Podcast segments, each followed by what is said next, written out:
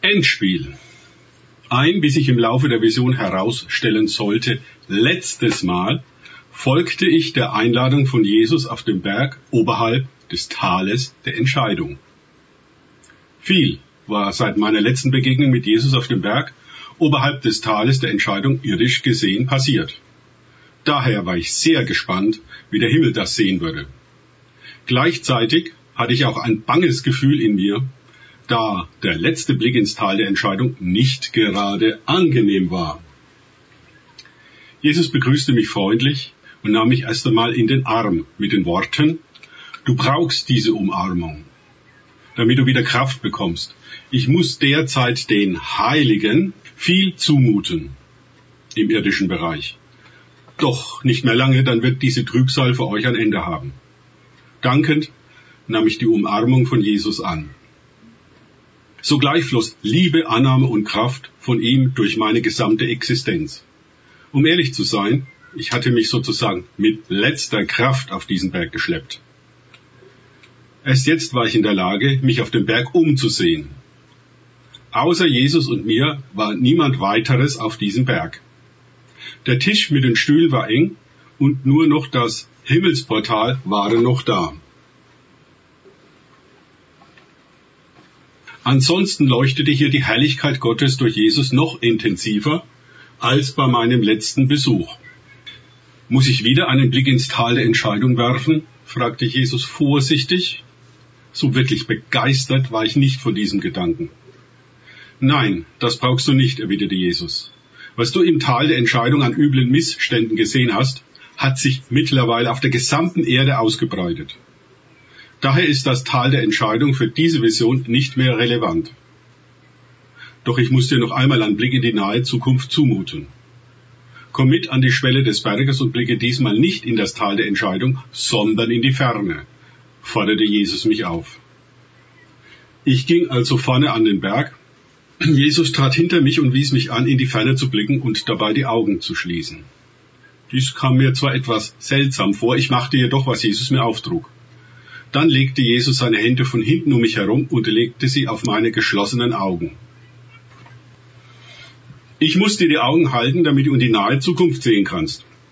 Warte ab, bis du klar sehen kannst. Deine Augen müssen sich erst an die erweiterte Sichtweise gewöhnen. Zuerst sah ich gar nichts.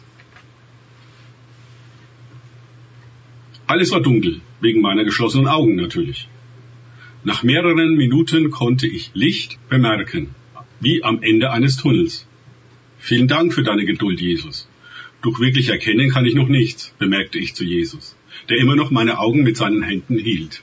Hab weiter Geduld. Markus. Nicht nur deine Augen müssen sich an die erweiterte Sichtweise gewöhnen.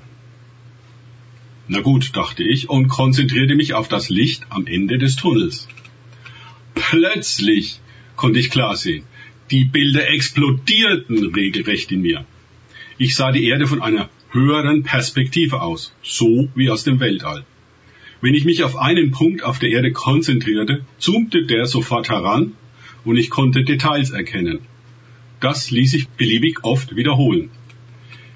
Nicht nur meine Augen konnten jetzt scharf sehen, auch konnte ich mehr Informationen gleichzeitig aufnehmen und verarbeiten. Zudem konnte ich an diesem Ort alle Gespräche und Geräusche hören. Anscheinend hatte Jesus die Fähigkeit seines speziellen Fernglases aus den vorhergehenden Visionen auf mich übertragen. Das meinte Jesus also mit der Anpassung, die offensichtlich nicht nur meine Augen betraf. Was ich an verschiedenen Orten sah, schockierte mich zutiefst. Ich sah massive Zerstörungen in vielen Städten, vor allem in Großstädten. Menschen kämpften gegen Menschen. Viele Gebäude brannten. Es schaute aus, als ob ein Bürgerkrieg ausgebrochen war. Ich konnte hungernde Menschen sehen. Andere fielen einfach um und waren tot. Es herrschte überall ein totales Chaos. Das normale Leben war völlig zusammengebrochen. Bei all diesem Leid, das ich weltweit mit ansehen musste, wurde mir schlecht und ich sank zu Boden. Jesus fing mich in seinen starken Armen auf und ich konnte mich von diesem Schock bei ihm erholen. Ich rang immer noch um meine Fassung und sagte zu Jesus, Oh weh, ist das die Trübsalzeit? von der die Bibel in der Offenbarung spricht? Jesus ließ weiter seine Kraft und seine Liebe durch mich fließen und entgegnete mir nach einer Weile, du hattest mich nach den sieben Siegeln aus Offenbarung fünf gefragt. Diese sind von mir aufgebrochen worden. Damit sind die Endzeitgerichte Gottes sichtbar aktiviert. Doch, wie ich dir schon früher gesagt habe, lässt sich die Offenbarung nicht mit eurem linearen Raum und Zeit gebundenen Denken verstehen. Du kannst dies auch vierdimensionales Denken nennen. Du brauchst jedoch mindestens ein fünfdimensionales Denken, um die Offenbarung zu verstehen. Wie du auch richtig vermutet hast, vereine ich weit mehr als diese fünf Dimensionen in mir. Du hast gerade eben nicht nur in die Zukunft gesehen, sondern auch in die Vergangenheit. Zum Beispiel gehört der Dreißigjährige Krieg ebenfalls zu den in der Offenbarung beschriebenen Gerichte Gottes über die Menschen, wegen ihrer Verderbtheit. Auch gehören der Erste und der Zweite Weltkrieg dazu. Des Weiteren ist das gesamte Buch der Offenbarung nur aus dem Blickwinkel des himmlischen Gerichtshofs verständlich. In naher Zukunft neigt sich die Herrschaft Satans über die Erde, die ihm von Adam und Eva im Garten Eden übertragen wurde, dem Ende zu. Satan, die Mächte der Finsternis inklusive seiner irdischen Handlanger, Finanziers und Unterstützer werden jetzt gerichtet. Ihre Zeit ist abgelaufen. Damit Gott wieder alles neu machen kann, muss das Alte vergehen. Das heißt, gerichtet werden. Erst dann ist ein Neuanfang möglich. Wie dir ein starker Engel letztes Jahr geoffenbart hatte, ist Babylon gefallen. Mit Babylon ist das Wirtschafts- und Finanzsystem gemeint. Die meisten Menschen wollen es nur noch nicht wahrhaben. Sie versuchen alles, ein totes System am Scheinleben zu halten. Doch alle menschlichen Lösungen werden versagen. Dieses mammongetriebene Schuld- und Sklavensystem ist am Ende. Auch ein Great Reset kann daran nichts mehr ändern. Es ist endgültig gescheitert. Alle weiteren Maßnahmen führen nur weiter in das Verderben. Das Gericht über die Hure aus Offenbarung 17 wird als nächstes ausgeführt. Ich zitiere Offenbarung 17, 1 bis 2. Und es kam einer von den sieben Engeln, welche die sieben Schalen hatten, und redete mit mir und sprach, Komm her, ich will dir das Gericht über die große Hure zeigen, die an vielen Wassern sitzt mit der die Könige der Erde Unzucht getrieben haben. Und die Bewohner der Erde sind trunken geworden von dem Wein ihrer Unzucht. Diese Gerichte sind allesamt übernatürlich, obwohl ich als Herr der Herrscher sowohl meine Engel als auch Menschen dazu benutze, diese Gerichte auszuführen. Meine Engel vernichten die Bastionen und Festungen des Feindes, die diese Systeme über Jahrhunderte errichtet und beschützt haben. Erst wenn der dämonische Schutz dahinter gefallen ist, wird der Zusammenbruch im irdischen sichtbar. Euer Kampf war nie gegen Fleisch und Blut gerichtet, sondern gegen die Mächte der Finsternis dahinter. Siehe Paulus in Epheser 6,12. Denn unser Kampf ist nicht gegen Fleisch und Blut, sondern gegen die Gewalten, gegen die Mächte, gegen die Weltbeherrscher dieser Finsternis, gegen die geistigen Mächte der Bosheit in der Himmelswelt. Nach einiger Zeit, die ich brauchte, um die Aussagen Jesus zu verdauen, stellte ich Jesus eine weitere Frage. In 2. Mose 23 bis 25 steht, Falls aber ein weiterer Schaden entsteht, so sollst du geben. Leben um Leben, Auge um Auge, Zahn um Zahn, Hand um Hand, Fuß um Fuß, Brandmal um Brandmal, Wunde um Wunde, Strieme um Strieme. Du hast uns jedoch in der Bergpredigt geboten, unsere Feinde zu lieben und sie zu segnen. Ist dieses Gebot jetzt aufgehoben? Müssen wir all diese Ungerechtigkeiten ertragen? Jesus entgegnete mir, zur Zeit des Alten Testaments habe ich die Ausführung des Gerichts Menschen übertragen, sowohl den Juden als auch, als mein Volk in Gefahr stand, vom Glauben abzufallen, an die Heiden. Nebukadnezar und seine Armee führten Gottes Gericht über Jerusalem aus. Doch sie übertrieben maßlos. So musste ich die Meder und Perser wiederum schicken, um die Chaldäer zu richten. Du siehst, ein göttliches Gericht in menschliche Hände zu geben, hat nicht wirklich funktioniert. durch mein irdisches Leben gemäß den Geboten Gottes, meinen Tod am Kreuz, stellvertretend für alle Sünden der Welt, inklusive meiner Auferstehung und Verherrlichung beim Vater, habe ich das Gesetz komplett erfüllt und nicht aufgehoben. 2. Mose 1, 23 bis 25 ist dadurch von Menschen auf mich als dem obersten Richter über Leben und Tod übergegangen. Das bedeutet, alle gerichtsrelevanten Fälle werden im himmlischen Gerichtshof verhandelt. Euer Part als Menschen ist, diese Ungerechtigkeiten im Gebet vor den himmlischen Gerichtshof zu bringen, damit sie verhandelt werden können. Durch die Ausführung meiner gerechten Urteile breitet sich das Reich Gottes aus. Dies gipfelt in dem Endgericht beschrieben in Offenbarung 20, 11 folgende. Dann wird abschließend und endgültig die Gerechtigkeit Gottes wiederhergestellt. Doch zurück zu der ursprünglichen Vision, was in naher Zukunft geschehen wird. Viele Menschen haben aus Angst vor dem Tod ihr Leben aufgegeben. Dadurch ist die Liebe in ihnen erkaltet.